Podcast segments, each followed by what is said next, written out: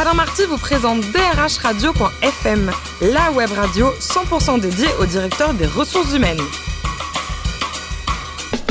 Bonjour à toutes et à tous, euh, ravi de vous retrouver pour ce nouveau numéro de DRH Radio.fm, la radio 100% dédiée au directeur des ressources humaines. Vous êtes plus de 12 000 passionnés à nous écouter chaque semaine un podcast. On attend vos réactions sur les réseaux sociaux, sur notre compte Twitter, DRH Radio-du-bas FM à mes côtés pour co-animer cette émission. Sophie Sanchez elle-même, directrice générale en charge DRH et de la communication du groupe Synergie. Bonjour Sophie. Bonjour Alain. Aujourd'hui on reçoit un homme formidable, formidable. Bruno Després qui est le DRH d'IBM France. Bonjour Bruno. Bonjour. Alors vous êtes né en 1959, c'est une grande année d'ailleurs pour le, pour le vin diplômé de, de l'ISG. Et en 1982, on vous a aperçu à Boulogne vendre du fer blanc pour des conserves. C'était quoi cette histoire, Bruno Racontez-nous. Eh ben, vous savez, il y, a des, il y, a des, entreprises qui fabriquaient à l'époque du fer blanc sur des grands trains de laminage, qui l'imprimaient, qui l'emboutissaient. On faisait des boîtes de conserve avec tout ça. Et puis, bah, il fallait écouter le client pour comprendre ses besoins et lui faire la boîte de conserve de ses rêves. Voilà. Donc, j'ai fait ce métier pendant quelques, quelques mois. Bon, c'est sympa. Ah, Belle aventure, en tout cas. Techniquement intéressant. Vous avez rejoint donc IBM en 1983. Vous avez toujours été attiré par euh, l'univers informatique ou c'est un peu le, hasard? Ah, c'est complètement le hasard. Oui. Et complètement votre, le hasard. Votre premier job, c'était quoi? Le tout premier premier, hein Mon tout premier job, je faisais du re-engineering de processus administratifs. Et vous avez eu combien de jobs différents en ces quelques années de carrière Une dizaine. Ouais. Et combien de patrons différents ah, Un maximum. le plus sympa, c'est lequel? Celui qui est école actuellement, je suppose. C'est hein mon président actuel, bien bah, Oui, on le salue, Nicolas Sekaki, un, un, garçon formidable. Euh, racontez-nous, c'est à partir des années 2000 que vous êtes rapproché de l'univers des, ressources humaines? Oui, c'est exact.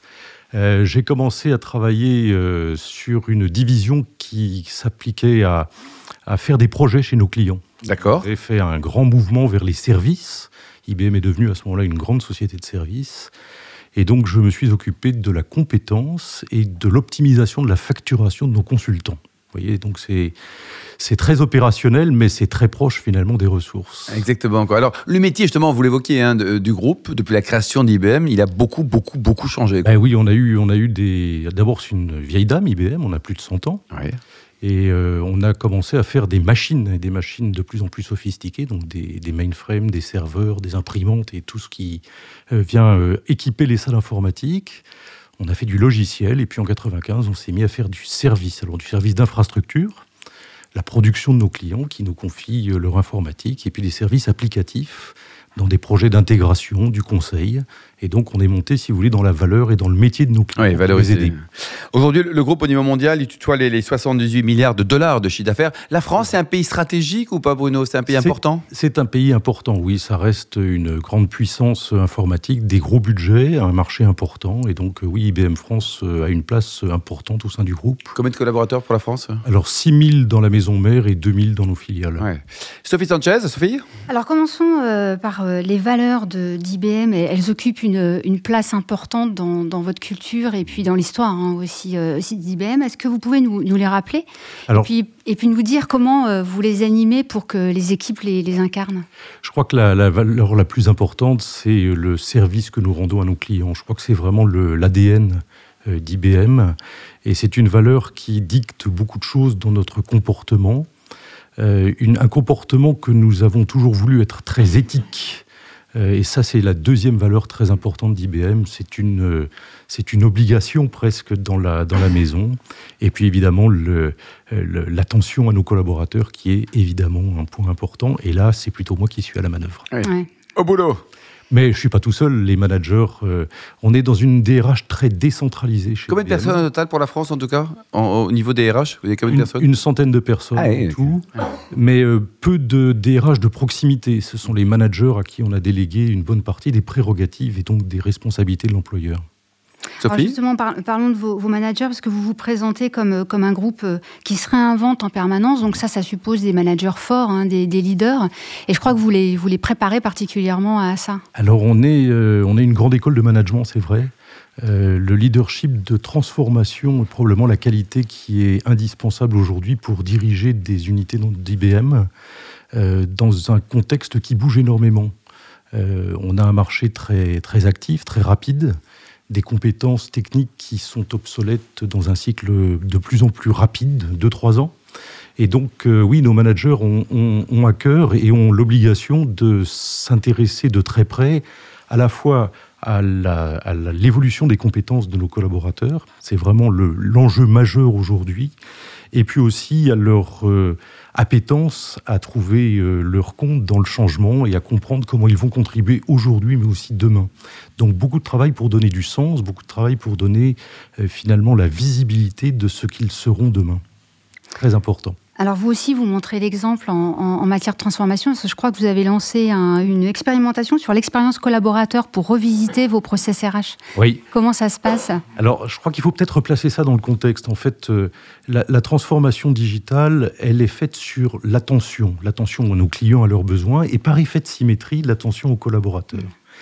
Et dans cette euh, expérience client, ça signifie souvent de repenser la DRH du sol au plafond à la fois dans ses outils, dans ses interfaces, mais aussi dans la manière dont elle comprend la perception des collaborateurs.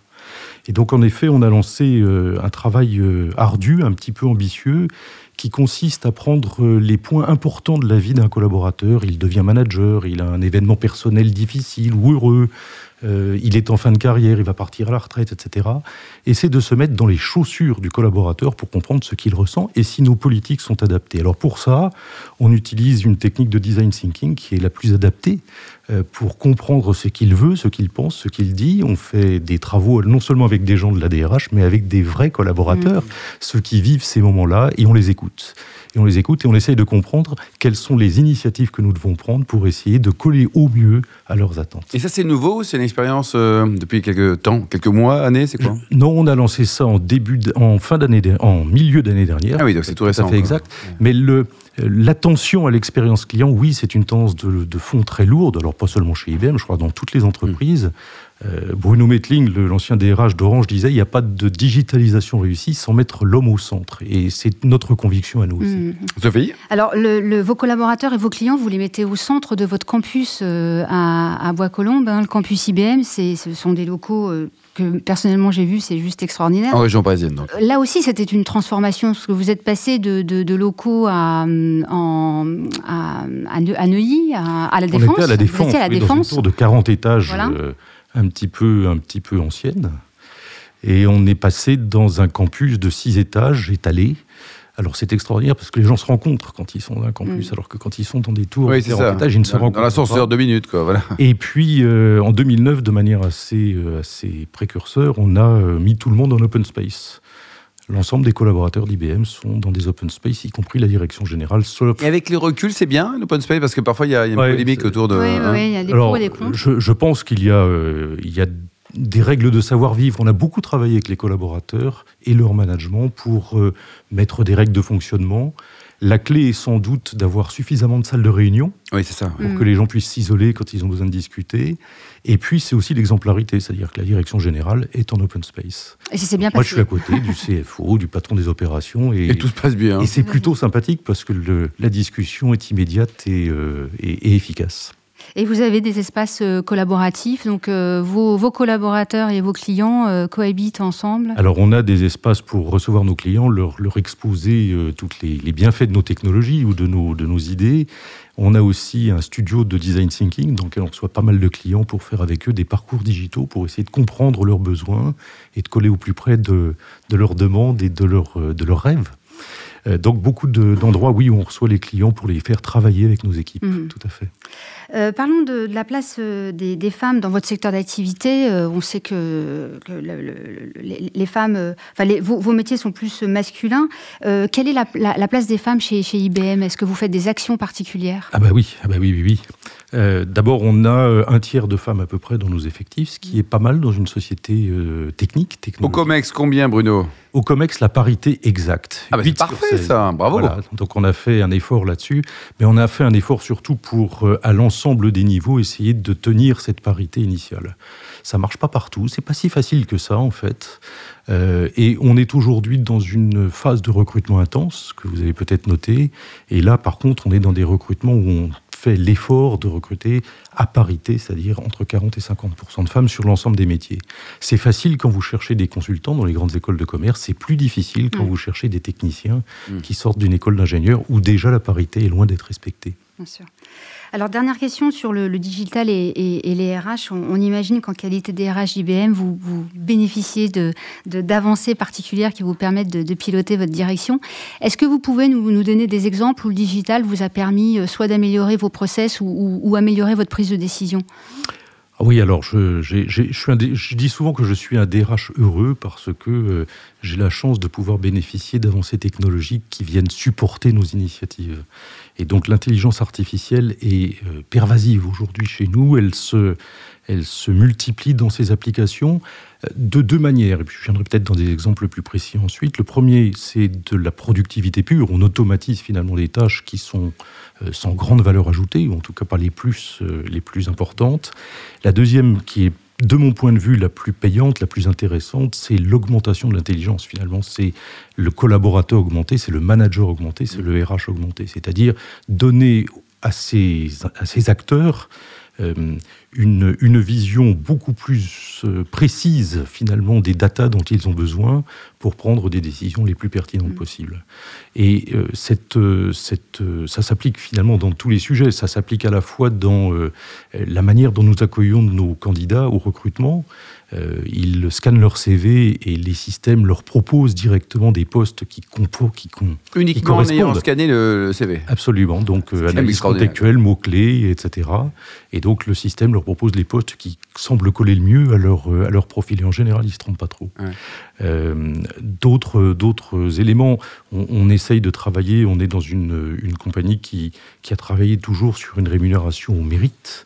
Euh, mais il n'y a pas que le mérite. Et aujourd'hui, la rémunération est devenue une science complexe. Il faut regarder le marché, il faut regarder les compétences, il faut regarder l'évolution du métier.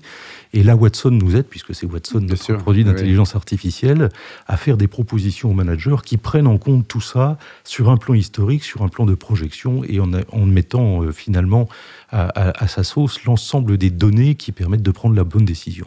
Le manager n'est pas prisonnier, il est invité, mmh. il est conseillé. Et c'est pour ça qu'on parle de manager augmenté.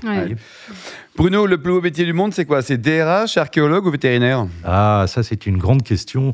Quand j'étais jeune, j'aurais probablement dit archéologue. Quand j'étais un peu plus vieux, j'aurais dit vétérinaire. Mais euh, avoir assisté à une césarienne d'une malheureuse vache m'a ah dégoûté à jamais. Bon. Et puis, euh, DRH. Ah, bien passé quand même, le pivot est sorti, tout ça. Oui, j'ai survécu. Mais le, plus beau métier du monde, c'est DRH, sans aucun doute. Bon, et puis côté vin, avec modération toujours, vous êtes fan de Bourgogne plutôt. Ah oui, j'ai des origines bourguignonnes. De, de, quelle région, Bourgogne? Alors, j'étais euh, d'Autun, pour être très précis. Ah, Autun, oui. Euh, donc, pas loin de la côte de Beaune, c'est. Belle région quand même. Hein. C'est quand même là mon, port d'attache. Et côté voyage, un coup de cœur pour le, Mexique, un beau pays également Oui, un, très beau souvenir surtout, parce qu'un voyage en famille pour découvrir quelque chose de, très différent, euh, une civilisation maya qui est fascinante, et euh, le tout au mois de décembre sous un grand soleil, donc ça fait des beaux souvenirs. c'est pas mal ça. Vous jouez depuis longtemps du piano et de l'orgue? Je joue du piano depuis que j'ai 5 ans, donc euh, j'ai jamais arrêté. Donc oui, ça fait longtemps. Oh, ça va, tout jeune assez. Et enfin, pour terminer, euh, dernier livre lu, Bruno, hein, pas acheté, vraiment lu. Alors, acheté lu, lu hein. eh ben, je, vais, je vais vous faire un catalogue. J'ai lu Augustin, qui est l'histoire du dernier mort de la, de la guerre de 14. Très gai comme sujet, ça. C'est hein. triste.